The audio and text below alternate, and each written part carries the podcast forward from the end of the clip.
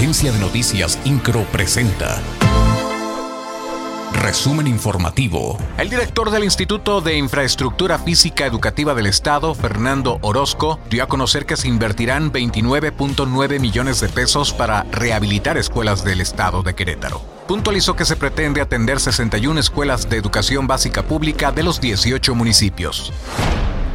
El secretario de Desarrollo Sustentable, Marco del Prete III, indicó que a partir de 2023 Querétaro tendrá tres nuevos impuestos ambientales. Mencionó que tienen que ver con la emisión de CO2 a la atmósfera, extracción de minerales no metálicos y la generación de residuos de manejo especial.